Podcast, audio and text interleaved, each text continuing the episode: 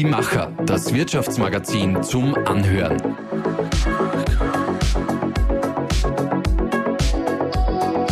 Und hier ist dein Host Susanna Winkelhofer.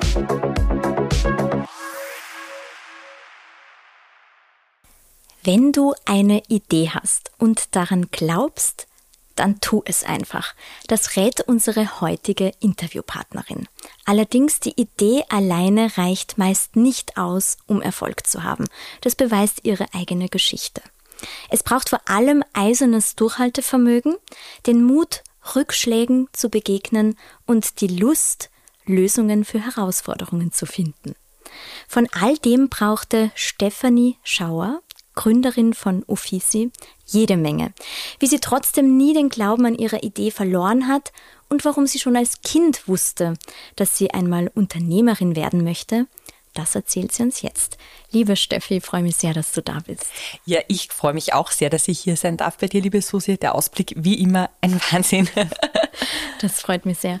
Steffi, du hast mit Uffizi eine Software entwickelt, die sich auf Online-Terminbuchungen spezialisiert.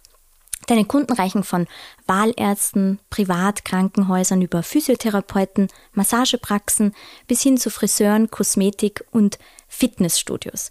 Und obwohl das eigentlich eher ungewöhnlich ist für die IT-Branche, kümmert ihr euch sehr um den persönlichen Kontakt, nicht nur bei der Einschulung, sondern darüber hinaus. Du hast jetzt gerade heuer einen eigenen Podcast gestartet, der heißt Der, die nächste bitte. Sehr empfehlenswert übrigens.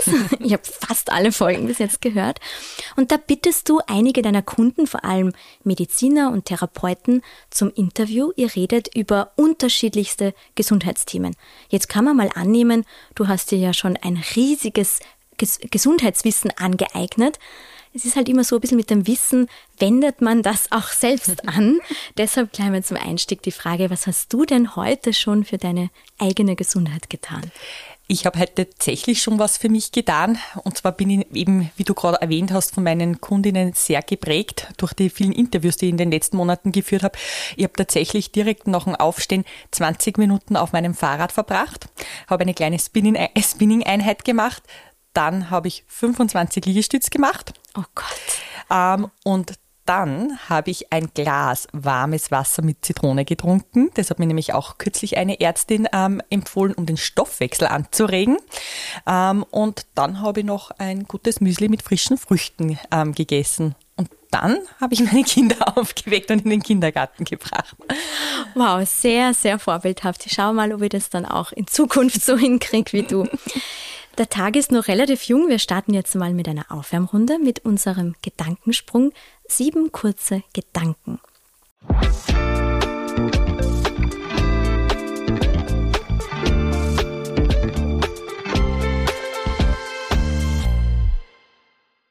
Ein Rat meiner Eltern, den ich bis heute befolge. Du kannst alles schaffen, was du möchtest.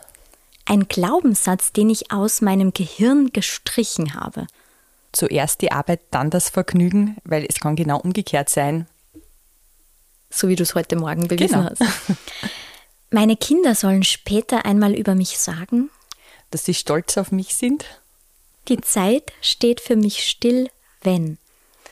Wenn ich ähm, in der Früh am Fahrrad sitze und einfach die Zeit, die ich gerade für mich habe, genießen kann.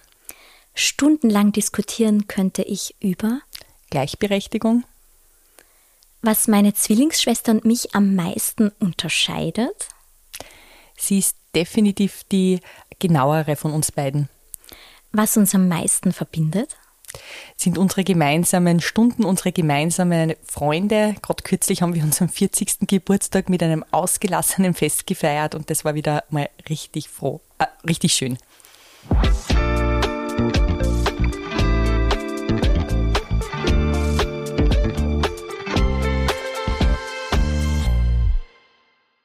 Dein 40. Geburtstag war jetzt gerade. Wenn wir jetzt zehn Jahre zurückblicken, dein 30. natürlich, so schwer ist es jetzt nicht zu rechnen, aber das war ein sehr bedeutender Geburtstag, weil kurz davor ist dir die Idee zu Offici gekommen. Magst du das kurz erzählen? Genau, also kurz vor meinem 30. Geburtstag habe ich mich dazu entschlossen, eben selbstständig zu machen.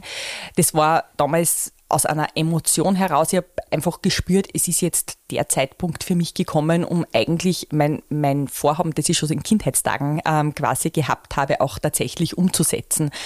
Ähm, und die Idee von Uffizi ist dann gekommen, weil ich eben zu dem damaligen Zeitpunkt, so wie heute, schon immer relativ viel Sport gemacht habe. Und ich dann gesehen habe, ähm, ich habe ja auch eine kleine Werbeagentur damals gehabt, ähm, dass die, die Kunden und Kundinnen, die ich betreue, alle Herausforderung im administrativen Arbeiten haben. Ihr kennt wahrscheinlich jeder, man sitzt beim Friseur oder man ist beim Physiotherapeuten und man merkt im Hintergrund immer, es läutet irgendwo das Handy und da geht es dann meistens oder um die Terminvereinbarung. Und das Problem wollte ich einfach damals mit einer ganz einer einfachen Online-Terminbuchung lösen. Und das habe ich dann auch gemacht. Ganz so einfach war es dann zwar jetzt nicht, wie es klingt, aber eben zu meinem 30. Geburtstag war dann eben dieses, ähm, diese, diese Einstellung, die ich einfach gehabt habe. Jetzt bin ich nun für niemanden verantwortlich. Ich kann einfach selbst das probieren und weiß, wenn ich hart daran arbeite, dann wird am Tagesende etwas rauskommen. Und das habe ich dann irgendwie versucht umzusetzen. Jetzt gibt es ja nicht nur die Lösung von Offici, mhm. sondern auch andere. Was unterscheidet aber denn deine von anderen? Ich würde mal sagen, primär ist es unsere persönliche Art und Weise, wie wir mit unseren Kundinnen arbeiten. Also bei uns haben unsere Kunden haben alle einen persönlichen Betreuer oder eine persönliche Betreuerin und wir nehmen unsere Kunden bei der Hand. Ganz egal, ob sie wissen, was jetzt das Internet alles kann oder nicht. Wir geben ihnen niemals das Gefühl, dass dass wir, dass wir es arg finden, dass sie sich vielleicht mit den neuen Medien noch nicht so gut auskennen. Wir nehmen unsere Kunden bei der Hand und führen sie in das ähm, System ein. Ganz egal, ob das jetzt ein Ein-Personen-Unternehmen ist oder mehrere Mitarbeiter vielleicht schon ähm, da sind und da machen wir dann auch gemeinsame Einschulungen vor Ort oder bei uns im Büro. Und ja, gerade kürzlich haben wir sogar einen Kunden gehabt, der ist extra von Kärnten zu uns angereist, weil er so und so Oberösterreich einmal kennenlernen wollte und ähm, war dann bei uns an einem Freitagnachmittag da. Jetzt weiß man, Freitagnachmittag haben wir in Oberösterreich grundsätzlich selten nur Bürozeiten, aber wir schauen eben da auch flexibel ähm, drauf zu reagieren, weil ja, wir einfach am Tagesende wissen, das wird wahrscheinlich den Kunden am Tagesende sehr happy machen und vielleicht auch wird es dann weitererzählen. Eure Software nutzen auch viele Ärzte. Mhm. Die, die Organisation einer Praxis, da steckt ja sehr viel dahinter. Man hat natürlich dann entweder eine ähm, Hilfe in der, also eine Arztpraxishilfe, aber dafür gibt es eben auch die, die Softwarelösung und jetzt ist dein Mann ja selbst auch mhm. Wahlarzt. Ja. Das heißt, hast du da quasi besser gewusst als andere, welche Probleme es da zu lösen gibt, welche Anforderungen es da gibt? Ja, also grundsätzlich habe ich immer gewusst, wenn mein Mann nicht gut organisiert ist in der Wahlarztordination, weil er ja im Kepler-Klinikum auch noch tätig ist, dann habe ich das Problem. ähm, weil ich brauche natürlich auch einen entspannten Mann, der beide Berufe ähm, unterbekommt. Wie egoistisch eigentlich. Ja. so recht. Genau. Und ähm, ja, natürlich ähm, weiß ich, was die Bedürfnisse von, einer, von, einem, von, einem, von einem Wahlarzt sind, der allein tätig ist, genauso wie von einer Wahlärztin, meistens nur mehr, wenn dann Kinder ähm, mit, mit dabei sind. Und dieses Feedback ist einfach wirklich für unsere Firma das Wichtigste, dass uns unsere Kunden sagen, was sie brauchen oder wie, sie, wie wir ihnen ihren Arbeitsalltag erleichtern können. Und so wachsen eigentlich tagtäglich unsere Ideen, die wir dann auch für sie umsetzen. Du hast bei unserer Coverstory im Herbst 2022 im Interview gesagt, für mich gibt es nichts Cooleres, als für Herausforderungen Lösungen zu suchen. Wenn du jetzt zurückblickst auf die letzten zehn Jahre, was waren denn da so die drei größten oder schwierigsten Herausforderungen, die du da als Unternehmerin lösen musstest? Natürlich ganz zu Beginn, wenn man mit einem Unternehmen startet, wo man einfach versucht, ohne Investoren auf dem Markt Fuß zu fassen, war natürlich zu Beginn das finanzielle Herausforderung damals habe ich mich einfach dazu entschieden, ich möchte halt eben so quasi meine eigene Investorin sein und habe jeden Euro, den ich in meiner Werbeagentur verdient habe, wieder in die Softwareunternehmen hineingesteckt. Und ja, das war natürlich sehr, sehr, sehr anstrengend, weil ich wahrscheinlich mit meiner Werbeagentur ein sehr gutes Leben hätte führen können, aber ja, das war halt nicht das große Ziel.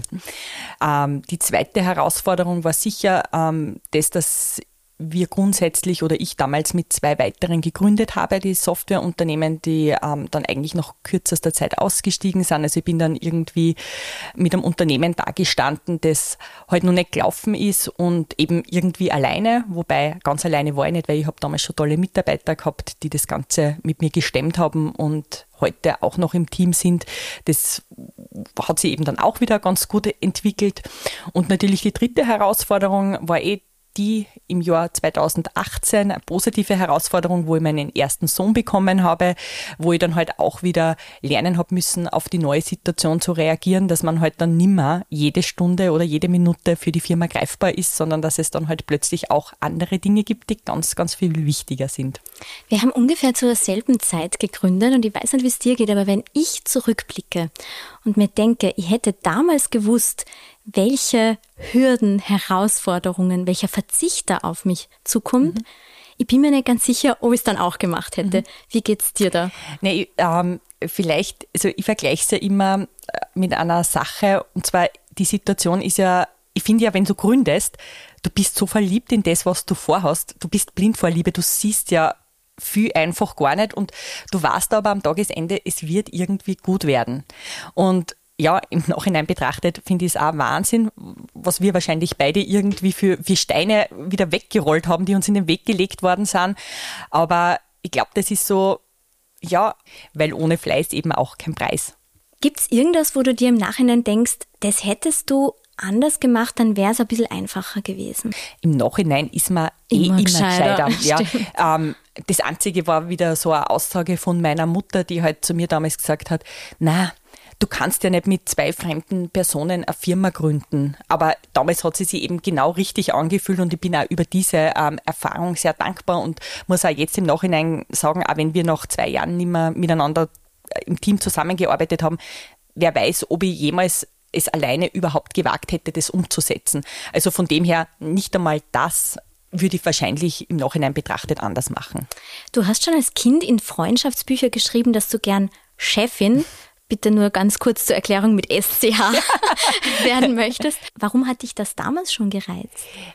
Ähm, ich komme aus einer Familie, wir sind da, haben drei Kinder, also vier Kinder, zweimal Zwillinge, also ich habe drei Geschwister und meine Mutter war halt auch immer selbstständig und was mir damals halt schon immer gefallen hat, meine Mutter, die hat natürlich viel gearbeitet, aber in wichtigen Situationen war sie immer für uns da. Also sie hat mit zu den Tennisturnieren gefahren oder sie hat ähm, ja war mit uns einkaufen, wenn das notwendig war, wenn wir krank waren, waren sie da, war sie da und das hat mir schon irgendwie gefallen, diese Flexibilität und man kann sich die Zeit selbst einteilen und auf der anderen Seite hab, war ich schon auch in jungen Jahren immer so die, die halt gern Teamleitungen übernommen hat, also Klassensprecherin oder bei Gruppenarbeiten irgendwie die Arbeiten verteilt hat und so weiter. Also ich glaube, ja, ich bin einfach da durch und durch irgendwie, ist mir das wahrscheinlich in die Wiege gelegt worden.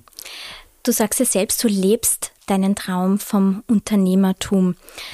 Wir wissen aber beide, es ist nicht immer ein Traum, sondern manchmal auch ein Albtraum. Was wissen denn viele Menschen, die selber nicht äh, quasi selbstständig sind, was wissen viele nicht vom Unternehmertum? Was wird vielleicht auch völlig unterschätzt? Ja, in Zeiten wie diesen, wo alles so im Wandel ist, natürlich der, der veränderte Arbeitsmarkt. Ja. Wir sind einfach vor der Herausforderung, dass wir eigentlich Arbeitsstellen zur Verfügung stellen wollen, ja, aber müssen ständig eigentlich auf darauf reagieren, was jetzt eigentlich gerade gefragt ist, sei es die 30-Stunden-Woche oder die Vier-Tage-Woche oder noch mehr Flexibilität. Das macht es halt irgendwie schwer als Unternehmerin irgendwie wahrscheinlich das nur so zu führen wie vor zehn Jahren. Das ist jetzt irgendwie so schnell gekommen. Mittlerweile muss ich sagen, haben wir sehr intensiv daran gearbeitet und auch für das Lösungen gefunden, dass eben jeder Mitarbeiter, jeder jede Mitarbeiterin diese Flexibilität bekommt, die sie braucht und andererseits aber auch das Unternehmen Uffizi das von den Mitarbeitern bekommt, was es braucht, weil es ist natürlich nicht es kann nicht nur in die eine Richtung gehen, es muss ja für alle irgendwo passen. Gerade weil du sagst, der persönliche Kontakt ist bei euch so wichtig, ist es dann nicht noch schwieriger, die richtigen, die besten Mitarbeiter zu finden, die genau das erfüllen können? Natürlich, und da haben wir es selbst, also da haben wir in den letzten Jahren sehr, sehr viele Herausforderungen natürlich meistern können, weil es gab eine Zeit, wo wir auf eine, auf eine Stelle vielleicht zwei, drei Bewerbungen reinbekommen haben. Und das war dann eigentlich, waren dann eigentlich immer Bewerbungen, die für uns nicht gepasst haben. Und dann haben wir halt von diesen unpassenden Bewerbungen Menschen eingestellt und haben uns gedacht, das bekommen wir schon hin. Aber das ist auch so ein großes Learning von mir aus den letzten Jahren.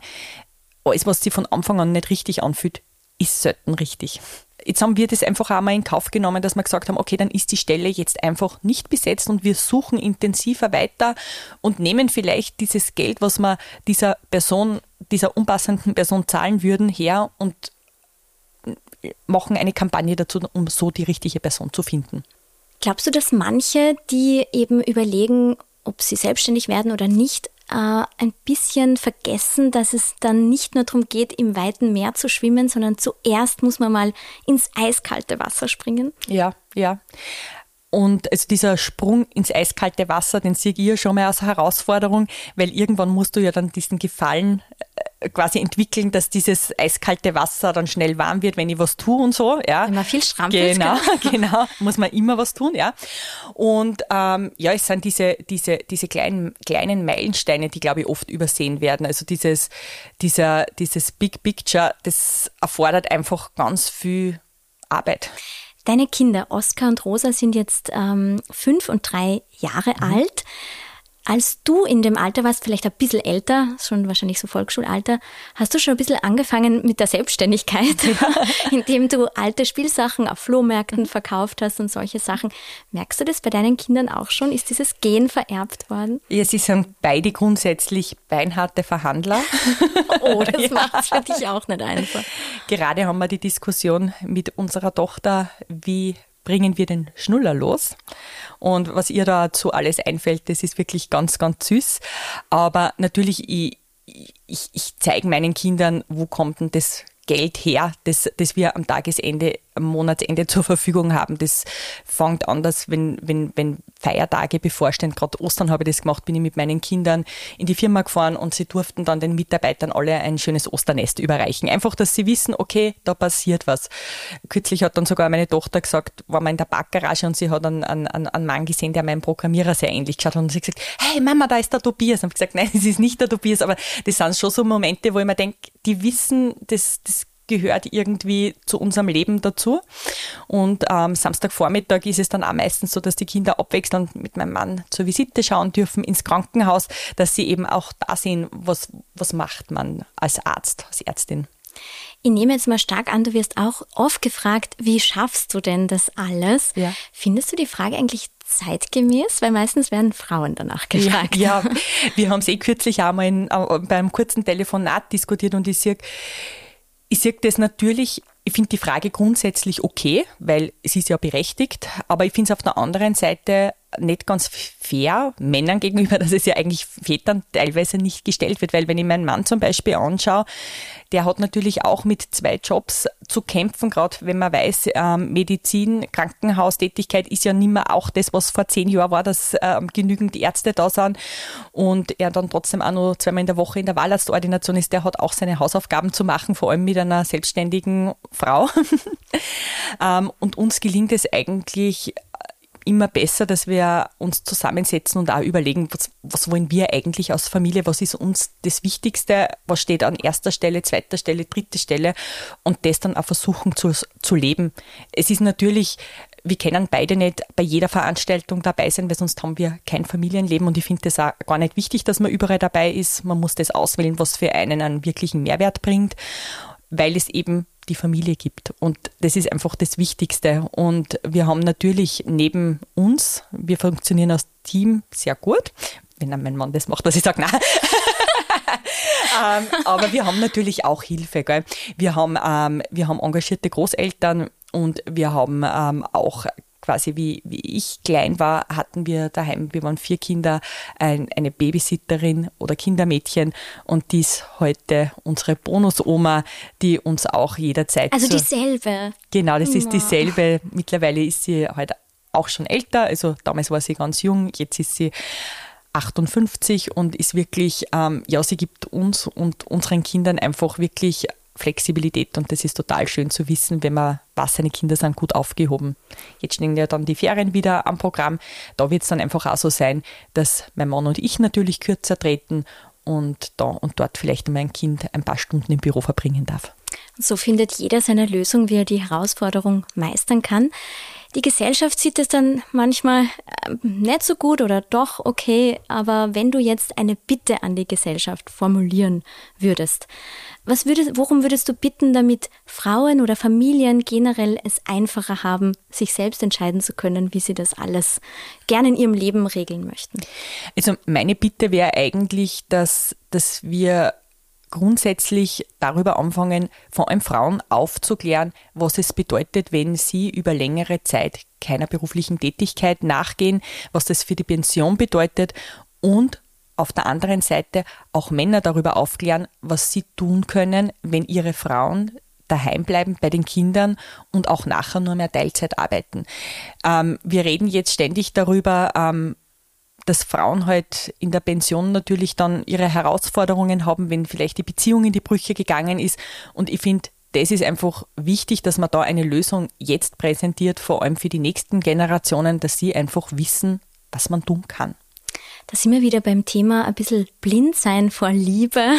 da überlegt man ja noch nicht so, was könnte denn sein, ja. wenn es dann doch vielleicht nicht gelingt.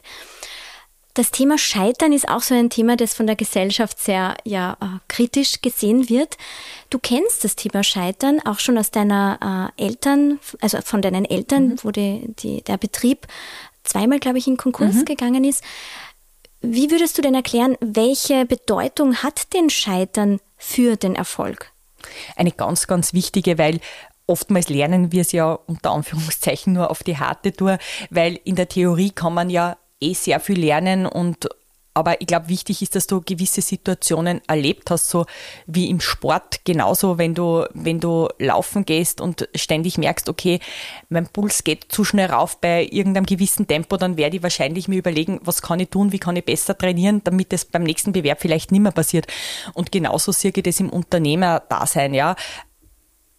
Ich glaube, dass das einfach wichtig ist, dass wir dann eine, in, noch, noch einem Problem in eine Analysephase gehen und uns überlegen, was können wir daraus lernen und was, wie machen wir es denn beim nächsten Mal anders? Und ich glaube, das ist das Wichtigste, dass man es dann beim nächsten Mal tatsächlich anders macht. Und ich glaube, also ich bin halt, ich bin halt für mich nicht der Typ, der, der, der wahrscheinlich jemals groß gescheitert wäre, unter Anführungszeichen in finanzieller Sicht, weil für mich war das immer, ich habe es immer irgendwie für mich ein bisschen kalkulieren müssen das war irgendwie mir einfach ganz, ganz wichtig, dass ich mal nicht in der Zeitung stehe und vielleicht fünf Millionen vertan hätte oder so, wäre vielleicht bei mir, weiß nicht, 50.000 Euro gewesen oder so.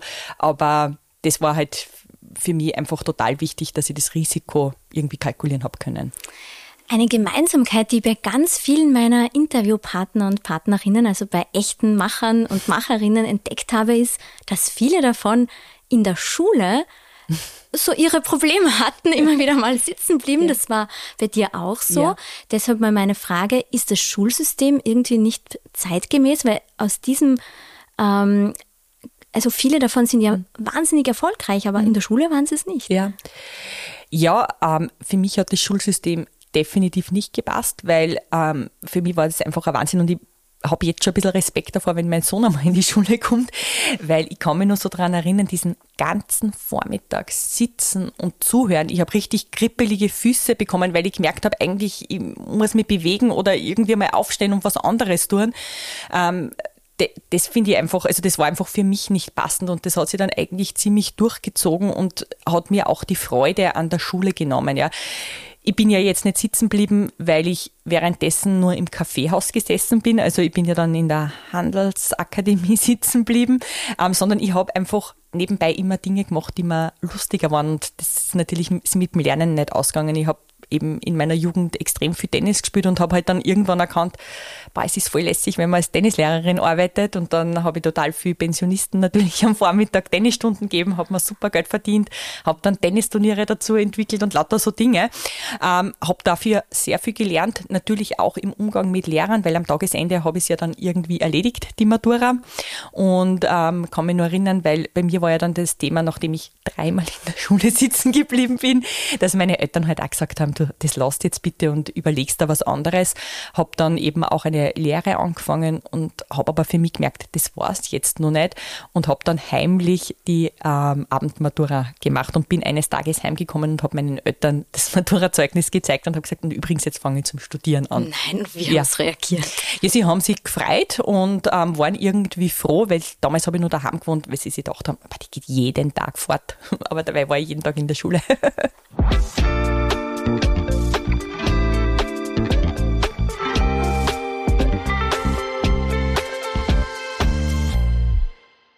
Jetzt hast du gerade deinen 40. Geburtstag gefeiert mhm. und hast eigentlich gesehen, dass du die Idee, die du damals kurz vor dem 30. Geburtstag hattest und die Ziele, die du dir gesetzt hast, jetzt erreicht hast. Das heißt, jetzt ist ja wieder dieser Moment des Jubiläums. Was nimmst du dir denn für die nächsten zehn Jahre vor?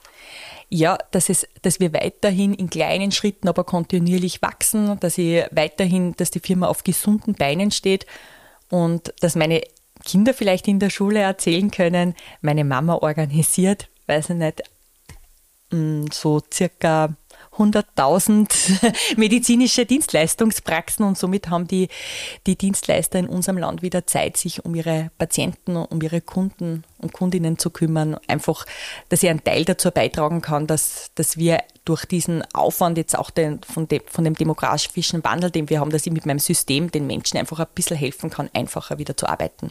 Das heißt, jeder, der jetzt eine Praxis gründen möchte, sollte gleich einmal an Offici denken. Genau, das wäre super. So rufen wir jetzt aus. Ja. Kleines Product Placement. Ja.